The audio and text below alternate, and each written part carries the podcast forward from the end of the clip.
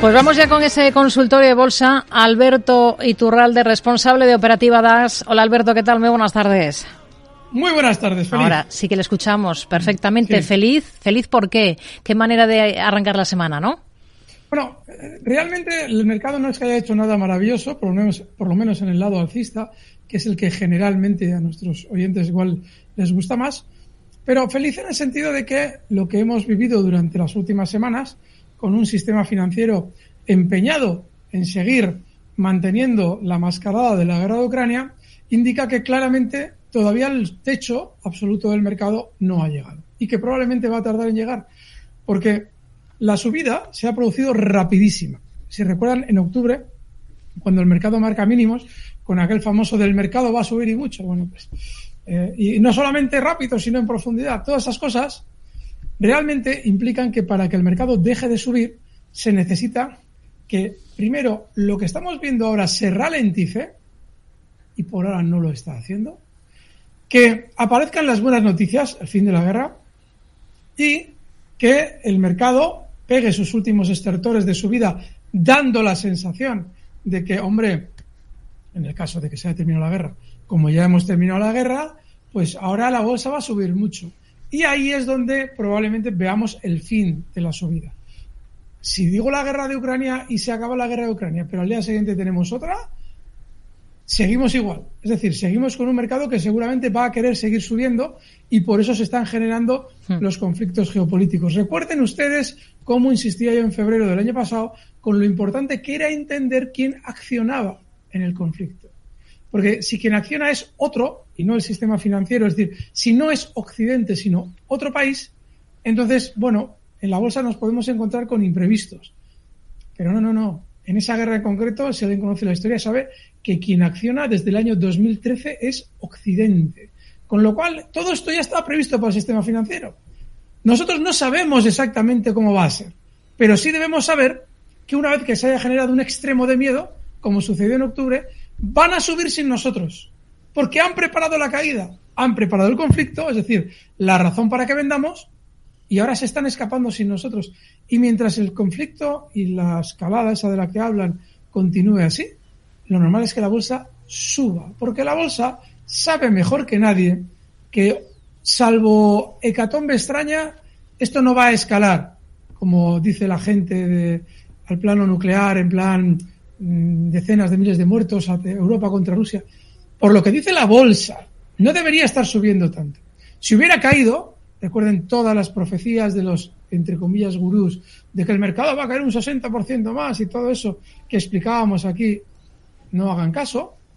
Si hubiera caído ese porcentaje que ellos decían, entonces sí que podríamos estar ya temblando porque algo no estamos viendo que nos va a venir en el plano geopolítico. Pero no, la bolsa está subiendo, con lo cual, mientras siga habiendo incertidumbre, esto lo normal es que suba. ¿Que podamos tener paradas? Hombre, pues fíjense, técnicamente fíjense en qué zonas estamos. Estamos ya, en el caso, por ejemplo, del DAX ETRA, en la gran figura de vuelta a la baja previa a la entrada de Putin en Ucrania, y eso es muy importante, porque ahí es donde el sistema financiero vendió muchos títulos, hmm. con lo cual ya a partir de ahí ya no está tan interesado en subirlo, aunque con ese sentimiento negativo lo suba más que lo subirá. Pero ya no es como antes, cuando escapaba al alza estos meses atrás y decía que, que vendáis, ¿eh? que vendáis, que, que hay que tener mucho miedo y que viene la recesión. Eso era cuando subían muy rápido. Ahora ya no está la cosa igual, con lo cual ahora ya el mercado es normal que no suba tan fuerte. Si vamos, por ejemplo, al caso del IBEX, sucede otro tanto de lo mismo.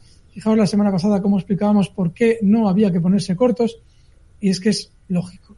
Es decir, están en zonas de resistencia, pero todavía no habían marcado la semana pasada hmm. ningún gesto para caer en zonas de 9.000. Ha llegado a subir durante los días siguientes hasta 9.280. Bueno, ha hecho hoy una paradita. Ahora sí que puede tener sentido una, una apertura de cortos con un, stop en los máximos de 9.325 que, que veíamos justo en junio de 2021. Eso ya puede tener más sentido, ¿vale? Porque ya hoy por lo menos ha dado un poquito de miedo. Pero la situación global a corto plazo. Podemos hmm. ver recortes por esas resistencias, pero recuerden, seguimos con la fiesta iniciada en octubre y esa fiesta todavía no ha terminado. Hmm. Si le parece, vamos a ir dando paso a dudas de nuestros oyentes. Voy a, voy a comenzar con un correo electrónico de un oyente que pregunta por, es Pedro desde Barcelona y pregunta por Robi. Dice, y ya sé que don Alberto siempre dice que hay que obviar el volumen cuando vemos un activo, pero viendo el volumen y la relativa baja volatilidad en la acción, ¿no le parece que Robi se podría estar produciendo, en Robi, una acumulación? ¿Puede ser buen momento para entrar? Si es así, pensando en modo ahorro o para corto plazo. Bueno, estas semanas con Luis Vicente también lo hemos hablado. Sí, se puede estar en Robbie. Yo a largo plazo no estaría en este valor, porque ya ha demostrado saber caer la friolera desde máximos de un 51% en menos de un año. Con lo cual, yo a modo ahorro no estaría en modo ahorro. Pero sí, sí, esto ya lo hemos explicado, que con un stop en 38 euros, Robbie sirve y objetivo alcista 42.90. Tú te has comentado, te has comentado 43 un poquito menos, 42.90, pero modo ahorro. Para que haya una acumulación se necesita un gran sentimiento negativo. Claro, un gran sentimiento negativo no se produce en un valor normalmente que desde octubre el mercado global sube y este no, este se ha mantenido, como bien dices, con ese movimiento lateral que podría ser acumulación, podría ser acumulación, pero puede no serlo. Hmm. Y sí puede ser una acumulación puntual para un rebote. ¿De acuerdo? Eso sí lo tienes más probable. Lo de acumulación ya más tranquila, porque normalmente el término acumulación suena a largo plazo. Y yo eso no me atrevería a adelantarlo. Hmm. Venga, vamos con una nota de audio a través de WhatsApp. Vamos a ver qué es lo que nos pregunta este oyente. Buenas tardes. Mi nombre es Ignacio y llamo de Madrid. Vamos a ver, estoy eh, comprado en Repsol y en CaixaBank en las dos ando pues que un día van para arriba y me creo que va a subir y, bajan y al contrario y, en la otra me pasa lo mismo. Va para abajo y después parece que va a bajar y va para arriba. Quiero decir que estoy perdido. Podría darme por favor pues no sé algo de resistencias y no sé, un poco cómo, las ve en general. Pero vamos, si me da soportes y resistencias, mejor. Muchas gracias y enhorabuena por el programa. Ignacio, que dice que está perdido en estos dos valores, en Bienvenido, CaixaBank y Repsol. Al mundo de la bolsa. Bienvenido al mundo de la bolsa, porque de eso se trata, de despistarnos al máximo posible. Bueno, eh, a ver, CaixaBank esta semana pasada ya explicábamos que con la zona 420 ya había que estar fuera. Cuando planteábamos una estrategia un minuto de oro con Luis Vicente, hace, el viernes pasado no, el anterior, explicábamos que todavía probablemente tendría un poquito más de alegría alcista, esta zona de 420, y probablemente ahí ya era el punto de salida. Lo hemos explicado con todos los bancos. A ver, la banca ha subido como ningún otro sector en España durante los últimos meses. Y las subidas, eh, por lo menos los primeros movimientos de subida, suelen terminar normalmente con un periodo de información positiva, como hemos vivido durante estas semanas con los resultados bancarios, todos los valores, hmm. salvo Unicaja, pero vamos, todos más o menos publicando resultados en tono positivo. Ahí, ahí, como las subidas han sido tan verticales, no sabemos si van a parar o no. De ahí lo que yo explicaba de que, hombre, si ustedes siguen el mercado de cerca, quizás lo mejor sea salir y bueno, pues si, se van viendo romper esos niveles al alza, pues ya nos volveremos a incorporar. Dejamos de ganar un, un trozo del recorrido, pero es que, a ver, que estamos hablando de que CaixaBank ha subido desde octubre, pues ni más ni menos, esta no es de las que más ha subido, pero ha subido desde octubre, a ver si lo trazo bien, bueno, tampoco mucho, ha llegado a subir hasta máximos un 35%. Bueno, eh, eh, Santander, una barbaridad, ya está por el 50%, creo y, y, BBV, pues ni les cuento, todavía mucho más. Sabadell, que es eh, un valor, pues eso, chicharrazo, pues todavía más. Es decir, cada uno de esto va por barrios. Pero en general todos han subido. Hmm. Y en general todos han generado un sentimiento positivo. Yo en CaixaBank no estaría. En Repsol pasa una cosa. A mí, y esto a Repsol la incluye en las campanadas, que ya está cerca de nuestro stop, muy cerquita si no lo ha roto, porque ahí tiene una zona de soporte que no sé si fue la que yo coloqué, sería la zona 14, pero Miren, pues a raíz de empezar ya el año 2023 ha estado bien durante unas semanas y en la última semana ha restado toda la subidita que nos había hecho desde las campanadas. Hombre, pues que soporte, que, que aguante los 14, porque si no, habría que cambiar totalmente el sesgo con Repsol. A medio plazo, a largo plazo, probablemente seguirá bien, pero no tiene sentido que esté haciendo lo que está haciendo ahora con un resto del mercado que sí, hoy ha recortado, pero no tiene mal tono en las últimas semanas. Hmm. Vamos con un correo electrónico. Vamos a analizar Danone, si le parece. Es Antonio que nos pregunta por la compañía francesa. Em, quiere preguntarle y de forma especulativa, tipo lotería, mil euros en un valor como este, nos dice. Bueno, Danone. Sí, bueno, a ver. Eh, el problema que tiene Danone es que está está en otro planeta, está en el, está en el, en el multiverso. A ver. ¿Por qué? Porque, vamos a ver, hemos tenido rebotes globales en todas las compañías más o menos del mercado. Es que prácticamente todas ha habido algún, algún tipo de rebote. Danone no ha hecho nada, pero nada. es que ha sido algo decepcionante a más no poder. Un poco como Robbie antes, ¿no? Estamos hablando de una compañía que ha subido desde los mínimos que marcaba en octubre a ver si consigo trazar. Bueno, no lo voy a conseguir, no sé por qué razón, pero se me resiste esa herramienta. Aquí, ahora lo tengo. Pues ha conseguido subir un 8%. Pero un 8% de un movimiento tedioso lateral sin ningún fundamento para intentar aprovecharlo. Entonces, te vas a jugar mil euros, te vas a jugar tu bienestar, te vas a jugar tu, tu salud psicológica. En un valor así te juegas mucho más que mil euros. Ojalá fueran mil euros, pero esto te puede llevar al frenopático. Porque es un valor que no hace nada, joder, no había otra cosa. Es decir, lo que menos se ha movido en el mundo de la bolsa europea, si alguien encuentra un valor que se haya movido menos, te iba a decir que le doy yo los mil euros, pero no, porque seguro que hay alguno. Pero no, no, no, no, es que no. Te vas a jugar mil euros. Júgatelos en un valor que tenga movimiento. Aunque ya sepas que es un chicharro, y dices, Iturralde, que yo soy un vicioso y tengo mil euros para este. Pues vale, y miramos a ver qué estrategia, si es que se puede hacer algo. Al valor más lento del mundo le vas a meter mil euros. Te lo vas a gastar en psiquiatra. Además de lo que, de que igual los pierdes, de verdad, no, no hay que hacerlo. Venga, vamos con otro mensaje, otra nota de audio de, de otro oyente, Alberto. Buenas tardes, Gabriel de Palencia. Quería preguntarle a Alberto Iturralde, eh, tengo a Serinox a 9.84 que compré la semana pasada. ¿Y cómo vería entrar en ArcelorMittal en 27.50? Muchas gracias y buenas tardes. Bueno, este oyente tiene acerinos a 9.84 y quiere insistir en el mismo sector. Sector. A ver, a ver. Hay momentos en los que yo no sé qué va a pasar. Ojalá, claro, para, para saber qué va a pasar, Aquí la técnica nos sirve de poco.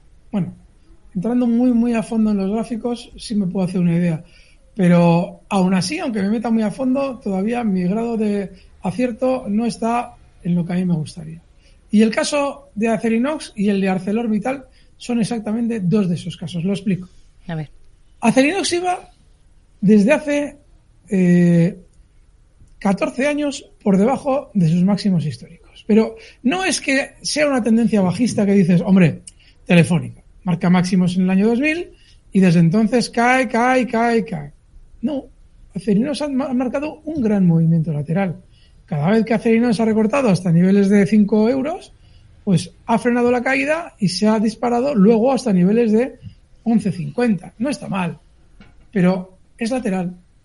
Y ahora mismo se encuentra Acerinox en un punto en el 981 que además también es la parte central de otro gran movimiento lateral que ha dibujado durante los últimos meses. Es que no hay nada que a mí me deba hacer decir, bueno, esto se puede comprar o no se debe comprar. Absolutamente nada. Me tengo que abstener porque es que técnicamente no tienen ninguna tendencia. Yo siempre que veo esto les digo, no pierdan el tiempo, porque es que van a acabar como el anterior oyente en el psiquiatra, porque es un tostón. Y si nos vamos a ArcelorMittal, el movimiento lateral lo tiene desde el año, pues prácticamente desde el año 2012-2014. Desde el año 2012-2014, Pues sí, efectivamente, tiene un gran vaivén, dos grandes vaivenes, desde 6 euros hasta 30 y vuelta a la baja y vuelta al alza. Y ahora está en 27. Que vaya a romper esa zona. Si es que aunque la rompiera la zona 30-32, después tiene en los 35 otra resistencia importantísima. No, la bolsa no es, creo yo, eh, creo yo, la bolsa no es, ¿qué va a hacer este valor? No, ¿por qué ese valor? ¿Por qué ese valor? La bolsa muchas veces es, pero no te das cuenta de que hay 10.000 valores en el mundo que, aunque te están diciendo que son bajistas, por lo menos ya te están diciendo algo y estos dos no te dicen nada. Así es que lo siento, me abstengo y le pido disculpas si le he decepcionado, porque el proponer una estrategia en esto es llevarle a usted al, pues eso, a, tener, eh, estar metido en un valor para nada. Vamos a irnos al Nasdaq. El ticker del valor que vamos a analizar es ASO, ASO, Academy Sports Outdoors. Pregunta por este título, una oyente de Barcelona, Mireia en concreto, dice que tiene acciones de esta empresa compradas a 52,80 dólares. Quiere saber un poco el precio al que puede aspirar para esta acción y dónde poner un stop ajustado y un stop más amplio. Em, y también quiere saber, una vez que la acción va subiendo, cómo puede ir subiendo el stop para asegurarse beneficios, en qué debería fijarse o cómo puede plantear esa estrategia. Vamos a situar el gráfico del valor y sobre, sobre él comentamos. Alberto. el valor está de maravilla. O sea, yo cuando preguntáis estas cosas me siento feliz, porque de algún modo me da la sensación de que sirve de algo de vez en cuando el pegar el salto en la silla porque algo que nos han preguntado no tiene por dónde cogerlo y luego nos preguntáis por esto. Está muy bien, no significa que vaya a seguir subiendo, pero está muy bien porque está alcista. Está claramente alcista. No tiene mucho recorrido. La compañía comienza a cotizar a finales de 2020. Esa es la parte menos buena. Pero está muy bien. Y está marcando nuevos máximos estos días atrás, en esas zonas 63, 89. Bueno, tienes dos opciones a la hora de subir el stop aquí. Una, te buscas unos máximos importantes que estén cerca, la zona 57,71, o te buscas un, un gesto técnico que te sirva para fijar un stop, como por ejemplo un hueco.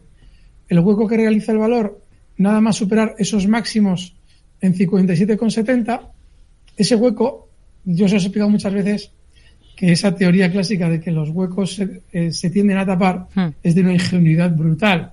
Porque en realidad no es que se tapen los huecos, es que los huecos se producen siempre en zonas, en lo que se llama zona de control. Eso lo explicaba muy bien Sa del Castillo son zonas de resistencia de soporte importantes y el valor, a veces cuando quiere subir mucho, salta por encima de esa zona sin tocarla, dejando un hueco y cuando vuelve a la baja, si es que el valor subió y ahora está cayendo, se tiende a apoyar. Y como se apoya en esa zona, porque en realidad es un soporte, quien ve el gráfico ingenuamente cree que los huecos se tapan.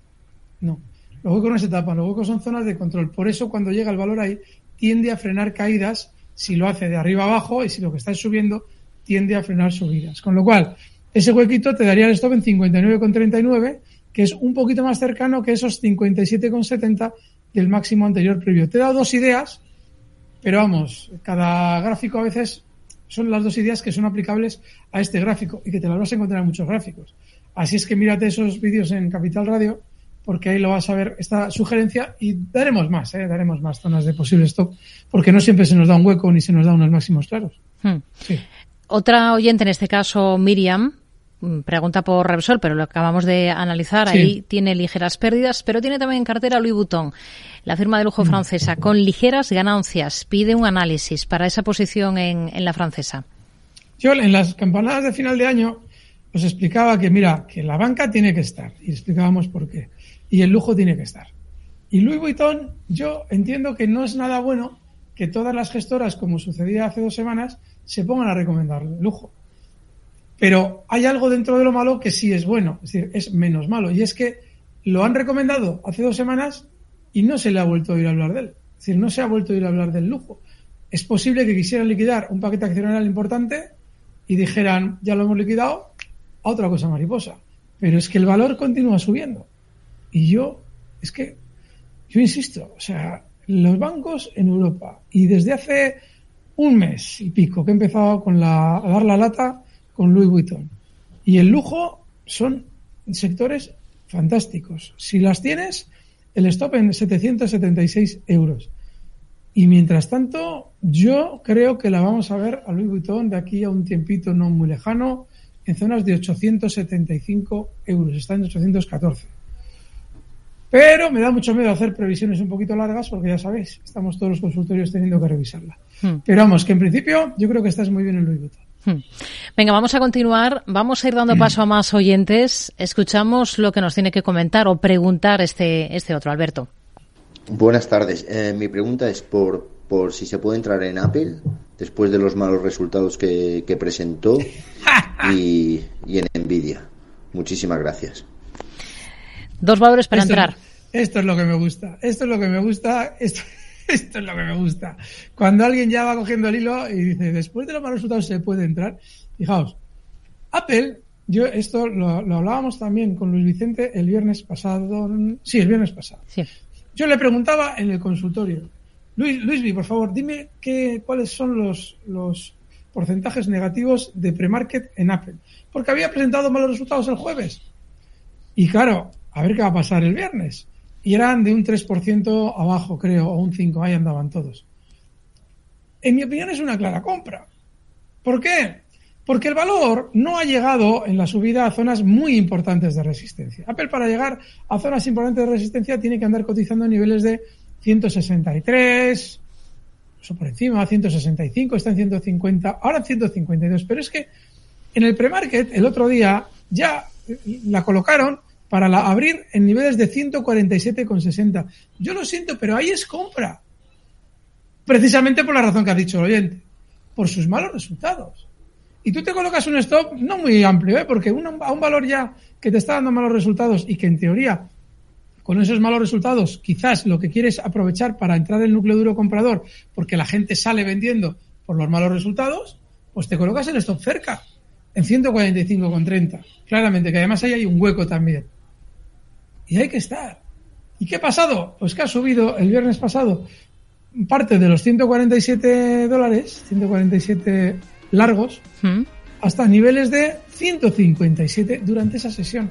Y ahora está más discretito, 152. Pero, no sé, si vas a hacer esa estrategia, joder, no me tienes que llamar para preguntarme. Ya sabes tú la premisa mayor. Si una empresa presenta malos resultados y está subiendo, es que quiere seguir subiendo. Lo dejamos Así es que no lo sé. Venga. Lo dejamos aquí con Apple. A la vuelta retomamos eh, por el lado de Nvidia, aquí con Alberto Iturralde en Mercado Abierto.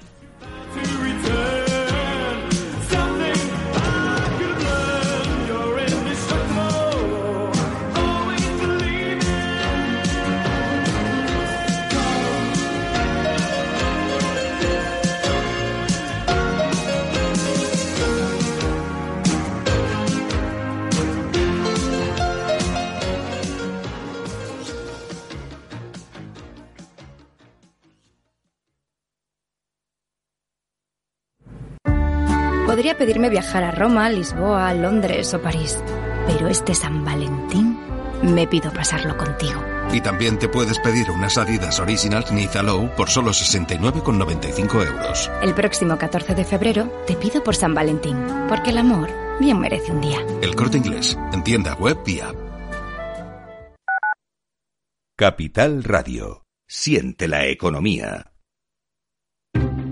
Inversión inmobiliaria acompaña al mercado inmobiliario en este nuevo ciclo. Todos los jueves de 10.30 a 13 horas, el inversor encontrará las claves para realizar su mejor inversión. La mañana de los jueves en Capital Radio tomamos el pulso al sector inmobiliario. Noticias, análisis de mercado y debates donde los protagonistas del sector podrán contar en primera persona los retos a los que se enfrenta el ladrillo. Inversión inmobiliaria pone la voz al sector inmobiliario. Aquí en Capital Radio.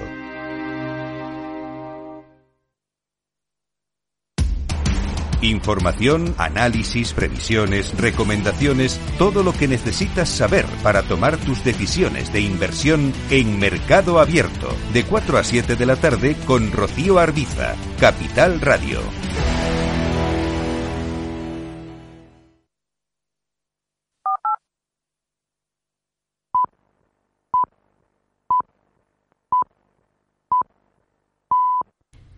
Seis y media de la tarde, cinco y media en Canarias. Seguimos en Mercado Abierto en el consultorio de Bolsa con Alberto Iturralde. Ahora enseguida retomamos con el análisis de más valores, pero antes, agenda para la jornada de mañana martes. Javier Luengo. ¿Qué tal, Rocío? Pues mirando hacia el martes, ya cerrando esta última hora de mercado abierto en Capital Radio, los números a los que habrá que estar atentos en agenda macro serán los de gasto de los hogares para diciembre en el caso de Japón o el total de los ingresos en el caso de las economías y los hogares nipones. Aquí en Europa, balance de cuenta corriente, importaciones y exportaciones para Francia, dato del mes de diciembre y producción industrial en el caso de Alemania. 8 de la mañana, cuando se conocerá también el índice Halifax de precios de la vivienda en enero y aquí en el Reino Unido y mientras tanto aquí en España, producción industrial, dato de diciembre. Desde la tarde española, el ojo en Estados Unidos, datos semanales del Redbook de ventas minoristas, crédito al consumo, la balanza comercial de la primera economía del mundo. En calendario de resultados trimestrales para mañana martes de algunas compañías en Wall Street, las que presentan antes de la apertura de mercado será de compañías de la talla en el caso de Wall Street del INDE, pero también tendremos que estar atentos a los números en Reino Unido de BP, British Petroleum o BNP Paribas en el caso de Francia. En Hipercor y el supermercado El Corte Inglés siempre tienes ofertas increíbles. Como el 70% en la segunda unidad en el atún claro al buen aceite de oliva pack de 6 latas. Comprando dos, el segundo pack sale a solo 2,76. Y recuerda que ahora con tus compras de charcutería te llevas hasta 25 euros de regalo para próximas compras. En Hipercor y el supermercado El Corte Inglés. Precios válidos en Península y Baleares.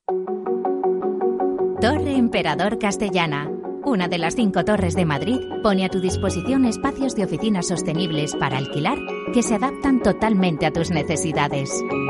Con un entorno y vistas inmejorables, buenas conexiones de transporte y unos servicios de gestión únicos que harán mucho más especial el día a día de tus empleados. Torre Emperador Castellana, donde los negocios hacen negocios. Mercado Abierto con Rocío Arbiza.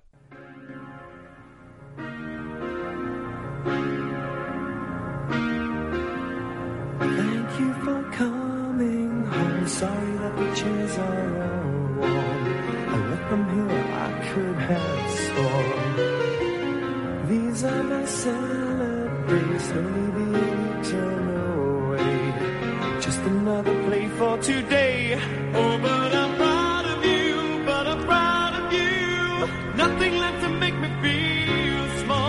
Pues retomamos el consultorio de bolsa. Estamos en esta segunda parte, mercado abierto en Capital Radio con Alberto Iturralde, responsable de Operativa DAX. Una vez hecho el análisis de Apple, vamos con el otro valor estadounidense por el que nos preguntaba el oyente anterior, por Nvidia, también para entrar. Alberto, ¿cómo lo ve en este caso? Bueno, durante estos días todo el mundo de los semiconductores está especialmente, a ver si solo está Nvidia, está especialmente caliente, ¿de acuerdo? También está en temporada de presentación de resultados, donde está todo como muy movido. Hombre, a ver, eh, ¿que vaya a subir algo más? Sí, para un especulador de corto plazo, niveles de 228, cotizan 213, se puede estar, ¿vale? El stop inexcusable ya, hoy no debería, bueno, el nivel, los mínimos de hoy, esa zona 206,50 no se debe romper. Pero es que tenemos que entender que, joder, estos valores, a ver, llegamos un poco tarde. Porque, bueno, de entrada no es que haya que haberlos comprado en su momento. Ha habido momentos para comprarlos. Estas últimas semanas ha habido sesiones claras en las que se podía estar. Pero ya ahora mismo lo más lógico es que vayan frenando subidas. Con lo cual, yo ya te digo, con ese, 100, ese 228, sí, pero ahí lo más normal es que lo frenen. Con lo cual yo creo que parte de la fiesta para este valor está pasada ya. Hmm. A ver, eh, que nos vuelve a escribir el oyente anterior, el que preguntaba por Danone, eh, y claro, lo he, lo he, interpretado mal. Decía, eh, quería preguntar por Danone y de forma especulativa por otro valor, y nos da este otro valor, que es GROM. Ah. Ah, G-R-O-M. ¿Vale? Bueno, en todo caso, nos preguntaba por análisis de Danone, que ya lo ha hecho. Danone, pagarte la bebida, muy mal. La opción Vale. especulativa era con este otro valor, con el ticker que le estoy dando ahora, GROM, en el mercado estadounidense, en el Nasdaq, Grom Social Enterprises. Este es para, para bueno, con, con intención de, de tener acción con esta compañía. Lo contrario que Danone. No te va a faltar. No te va a faltar. Está, si querías un valor que te pueda llevar al manicomio, pero por otro sitio, también lo tienes con este. Porque es, como tú bien dices, exactamente todo lo contrario. Vale, jugarte mil euros, pues juégatelos. Sé, ya que te juegas mil euros, recuerda que zonas de 1,65 cotizan 2,04. Son, es, el 1,65 es soporte. Y por arriba, pues, pues por arriba hasta el infinito y más allá. Vete a saber tú hasta dónde llega esto. Pero sí, sí, realmente sabes también elegir los valores para un revolcón de estos rápidos que para morirte de aburrimiento. Lo has clavado en los dos. Hmm. Bueno, vamos a. Creo que tengo al otro lado del teléfono a José de Valencia, puede ser. José, ¿qué tal? Muy buenas tardes. Muy buenas tardes. Díganos. Pues nada, mi consulta era sobre Bami, que a través de otra llamada hace dos semanas, eh, Iturralde vio que era un- una muy buena opción, y así parece que es, porque entré a 3.80, pero hablamos de un stop de 3.53. No sé, ahora está en 4.22, 4.23, y, y no sé cómo hacer muy bien, subir el stop, supongo. Sí, sí. Vale. Eh, muchas gracias por la pregunta. Gracias, José. Muy buenas tardes. Nos daba el ticker BAMI, ¿no? Sí, lo tengo ya. Banco Italiano. Sí, em, sí, hay que subirlo ya. Ha ido bien y el 4,02. Hay un gráfico por ahí que eh, el grandísimo Atila Altuno nos ha hecho, nos lo ha colocado en Twitter para que yo vea que efectivamente, como sospechaba, tiene cotización pasada que no me da mi proveedor de gráficos.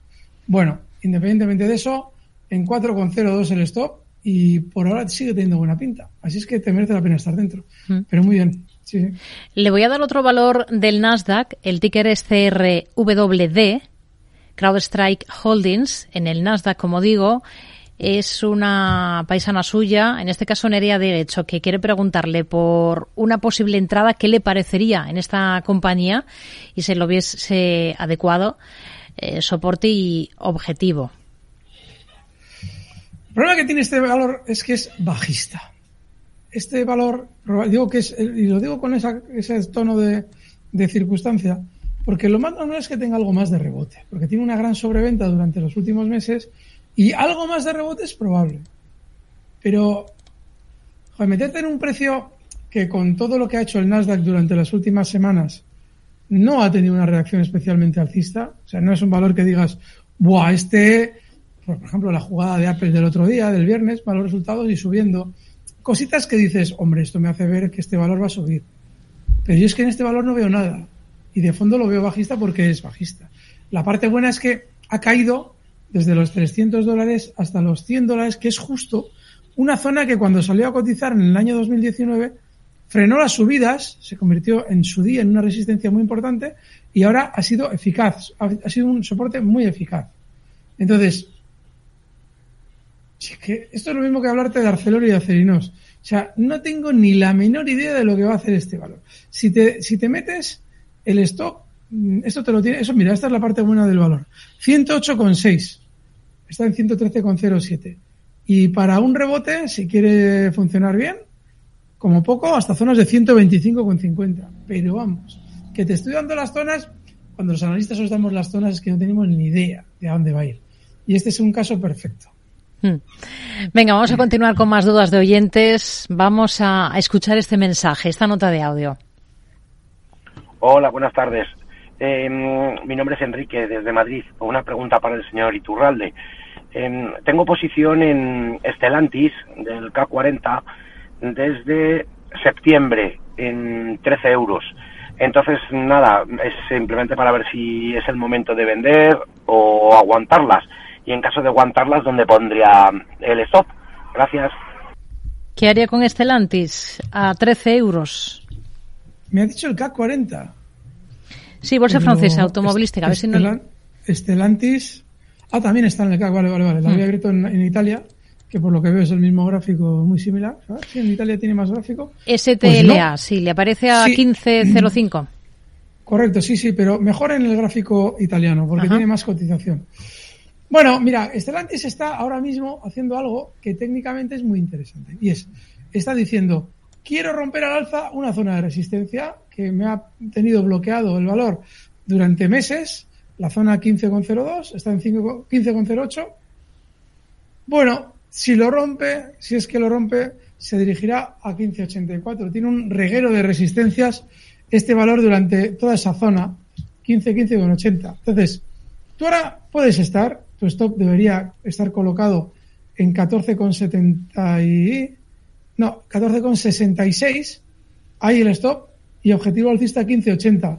Y te doy solamente dos zonas, stop y objetivo, porque me pasa lo mismo que con la otra.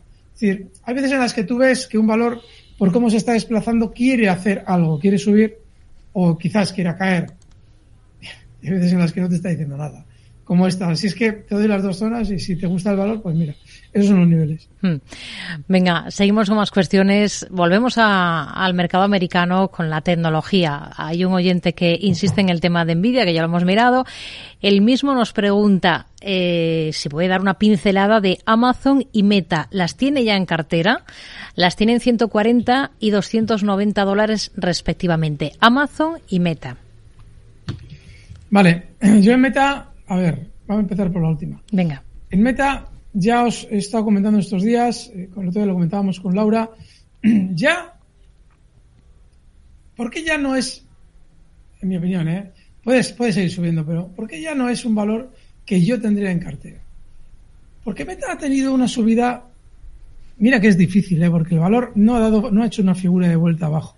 Y también a esos tweets con Laura Blanco, que ahí le explicamos muy bien el caso de Meta y por qué yo venía recomendando Meta los días anteriores. Pero claro, la semana pasada, cuando Meta tiene el subidón del veintitantos por ciento en una sesión, ya el mercado Nasdaq, todo el mercado Nasdaq mirando a Meta.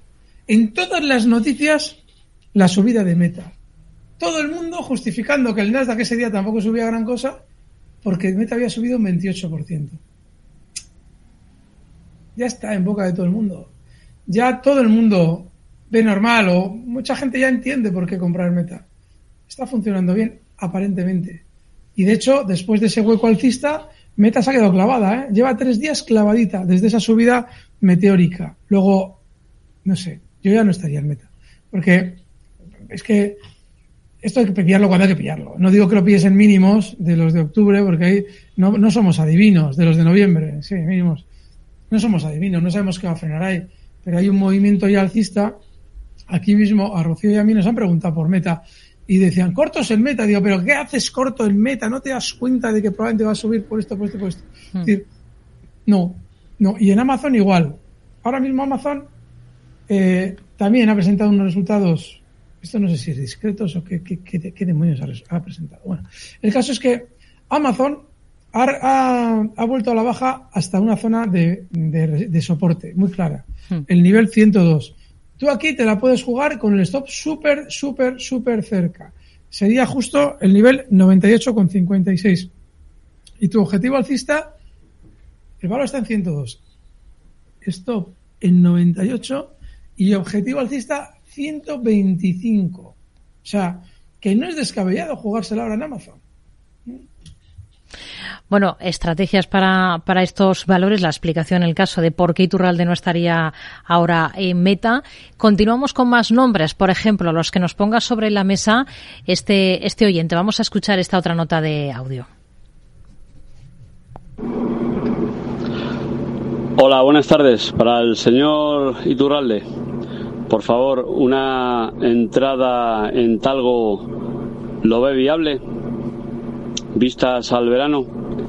Ya sé que es un poquito a largo plazo, pero ¿qué opina? Muchas gracias. Jesús, de Getafe. Jesús de Getafe, que quiere saber qué opina de Talgo para una entrada en este valor. Alberto. ¿Y qué es eso de que ya sé que es un valor a largo plazo? ¿Qué, qué es eso? ¿Quién sabe eso?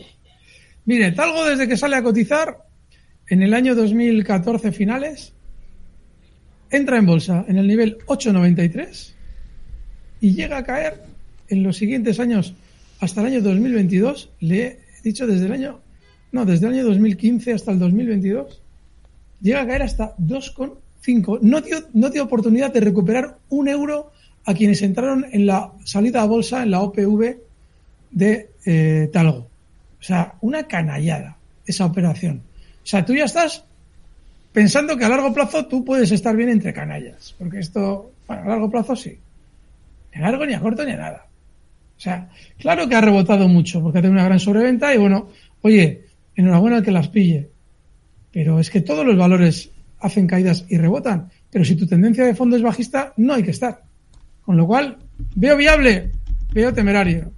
La diferencia entre la audacia y la temeridad es que en la audacia estamos eh, contemplando la virtud de la prudencia también. Por eso somos audaces, porque somos prudentes y vemos los peligros.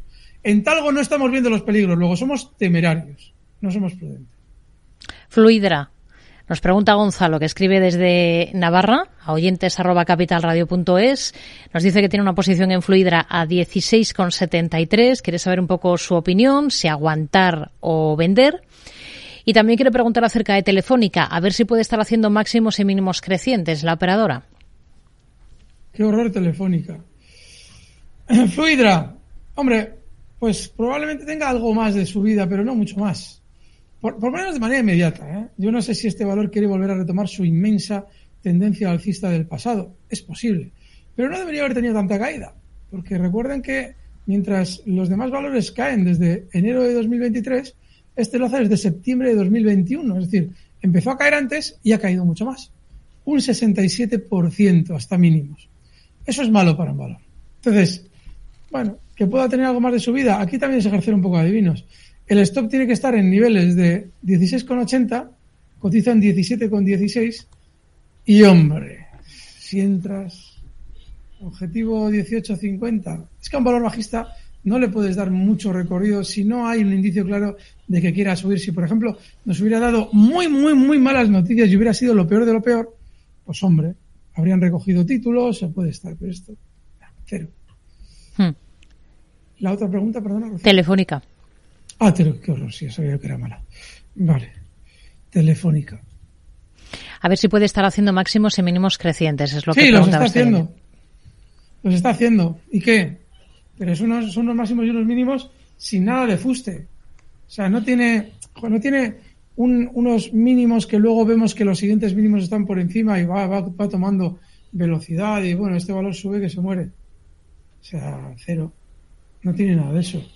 Entonces no, no sé, yo no, no estaría telefónica. Hmm. Está súper aburrida, qué tostón de valor, qué horror. Vamos con más cuestiones. Venga, escuchamos em, otro mensaje de otro de nuestros oyentes. Buenas tardes, mi pregunta es para Alberto Iturralde. Estoy comprado en Cigna, el ticker es CI del mercado americano, eh, de una estrategia con un stop en el 295 dólares últimamente está levemente bajista cuando el mercado está subiendo fuertemente y ha roto este soporte. Mm, ¿Voy a largo plazo? ¿Debería seguir o está cambiando algo en el valor? Gracias. Mm, no, no está cambiando nada, pero si, un, si ha roto un stop, hay que estar fuera. Se puede mantener en el radar de cara a, bueno, pues si vemos que va frenando caídas, volver a entrar, pero, pero no. No, si tú tienes un stop en un sitio o hemos dado una estrategia en un stop en un sitio, se respeta el stop, es importante. Pero eso no significa que esté lo que esté lo que está pasando tenga que ser especialmente relevante. Es una faena y eso desde luego que no nos gusta a ninguno, pero no cambia la tendencia. La tendencia sigue siendo alcista, pero sí, las últimas semanas está funcionando mal. Tiene hmm. razón. Unicaja, nos pregunta una oyente, Patricia, por este valor. Parecía que llevaba camino ascendente, pero se ha relajado. Em, ha llegado a su techo. ¿Qué esperar de Unicaja? Nos pregunta. Entendemos que la tiene en cartera. Sí, aquí pasa algo eh, que nos debe hacer sospechar. Hace unos días presenta resultados y cae, cuando todas las demás de su sector, presentando resultados, por lo menos el primer gesto fue de subir. Y encima es un valor que tenía que haber subido más desde octubre. Entonces, cuando eso sucede, tiene lógica estar dentro antes de la presentación de resultados porque venía de un movimiento fuerte al alza, pero ya una vez que se coloca por debajo del nivel 1,16 no hay que estar. Pero claramente además. Por lo que pueda pasar en el valor. Otra cosa es que recorte durante las próximas semanas, estando nosotros ya fuera del valor, habiendo aplicado un stop, hasta niveles de, 0, de 1,06. Hasta en 1,11. Si niveles de 1,06 te puedes plantear a ver si hace soporte, si me planteo una entrada para un rebote. Pero esto después de lo que ha hecho esta semana, nada. Hmm. Carceis, AFX, ¿la ve volviendo a máximos en unos meses, así poco a poco y sin hacer ruido? Nos pregunta otro de nuestros oyentes. Pues a máximos no, no la veo, puede hacerlo, ¿eh? pero yo no lo veo, porque estamos hablando de una zona muy difícil todavía de alcanzar. Para que llegara a máximos, debería haber hecho algo más durante estos meses. Debería haber superado eh, claramente la zona 146, que de algún modo te da una idea de un doble suelo, que quizás si se duplica el alza se acerca a máximos, pero es que no ha llegado a esa zona 146, que no son los máximos, los máximos están en 200. Luego, si el 146 tiene una zona de control importante y no lo ha roto, pues a mí no me da ninguna idea de que esto quiera llegar a máximos. Hmm. Este mismo oyente, Alberto, nos preguntaba por otra compañía. Es eh, el ticker en el mercado americano, en el NISER, es simplemente S, una S. Es eh, Sentin, Sentinel One. ¿Qué nos dice exactamente de, de este valor? Parece que está haciendo un doble suelo de cambio de tendencia. Dice, eh, si vemos el gráfico desde 1985, ha parado en zona de control. O puede caer hasta 930, 980, nos pregunta este, este oyente. El valor cotiza en 15.56, ¿verdad, Rocío? Sí, más o menos, sí. Sí, sí, sí. Está... Porque es que a mí me sale con otro nombre, me sale Sears Rockbook. No sé si es y con S. Y está actualmente en vigor en el mercado, está vigente. Ah, pues eh, No esto sí que si es una curiosidad interesante porque Una anomalía. con ese ticker en el NISE, me con el ticker S, me aparece con el nombre Sentinel One. Y, y- y lo curioso es que el precio está, yo lo tengo ahora mismo en torno a 15 dólares 47. Ese, pero ese E, ese E o ese sin más. Ese sin más. Pues a mí me sale otro. Vaya. Sale otro muy bajista y que sí, podría dirigirse a esas zonas, 9, 10 eh, dólares. Yo no intentaría aprovechar esas cosas por si acaso. Es un valor, tiene, bastante, tiene pinta de ser bastante peligroso. Venga, vamos con más eh, cuestiones. Juan de Zaragoza dice que está largo en el Sabadell, quiere saber un stop y y si y debe mantener, si debe mantener o no esa esa posición. En el Sabadell Bueno, no sabemos el nivel en el- concreto, claro. Es que eh, tampoco nos debería preocupar demasiado el nivel, porque el valor está desatado, pero desatado durante los últimos días y esos, esas informaciones positivas pues han ayudado. Pero, a ver, que ya tiene mucha volatilidad, ya tiene nerviosismo, ya tiene, está dando razones para comprar, no solamente las de la, la información, sino todo lo que ha subido durante estos meses. Yo sugeriría mucha precaución ya en el Sabadell, ¿eh? Yo ya no estaría. Hmm. No. Si supera zonas de 1.25, pero hay que dejarlo ver cómo actúa, igual, pero. ah, Muy peligroso. Pregunta Daniel en el Nasdaq por una compañía que es Automatic Data Processing, ADP, la tiene con ligeras pérdidas y quiere saber un poco qué, qué hacer con, con este valor, cómo lo ve técnicamente. ADP. ADP, me parece que es. Aquí está, sí. Bueno, sigue siendo un valor con tendencia alcista. El stop ya lo tienes muy cerca, tiene que estar justo en 218 dólares. Y bueno, pues mientras esté por encima, se puede estar porque justo ahora se encuentra en soporte en 224. Mientras tanto, se puede estar. Hmm. Venga, pues vamos con más eh, cuestiones. Por ejemplo, uf, este es súper largo lo que nos dice esta, esta oyente. En concreto, bueno, nos habla, nos habla del Nasdaq. Em, ¿Suelo en el Nasdaq? Pregunta. Sí. Pero claro, hay un problema en todo esto del suelo y el techo y todas esas cosas. ¿Qué es suelo? O sea, ¿qué le llama suelo? ¿A volver a máximos históricos? Superaventurado pensar eso. ¿Podría o no? No lo podemos saber ahora mismo. Pero que ha hecho un suelo en noviembre, sí. Es que, a ver, voy a abrir el Nasdaq. O sea, Sí. que, que- que tiene más fuerza que otros índices, sin duda. Pero que sea un suelo que dices, bueno, esto, uf, esto ya a máximos históricos. Todavía no lo sabemos. No, hay que tener cuidado. Hmm. Eh, nos, nos dice, bueno, nos escribe un, correo súper largo eh, cuando acaba preguntando por esto que le digo del Nasdaq, si considera que ya ha hecho suelo en octubre o si es necesario que Apple y Tesla recorten a los mínimos de antes de, del COVID. Y si no lo ha hecho, ¿qué tendría que ocurrir gráficamente para que se considerase un suelo? Digo, por concretar un poquito más. Pues no lo sé, por una razón. Te voy a explicar por qué.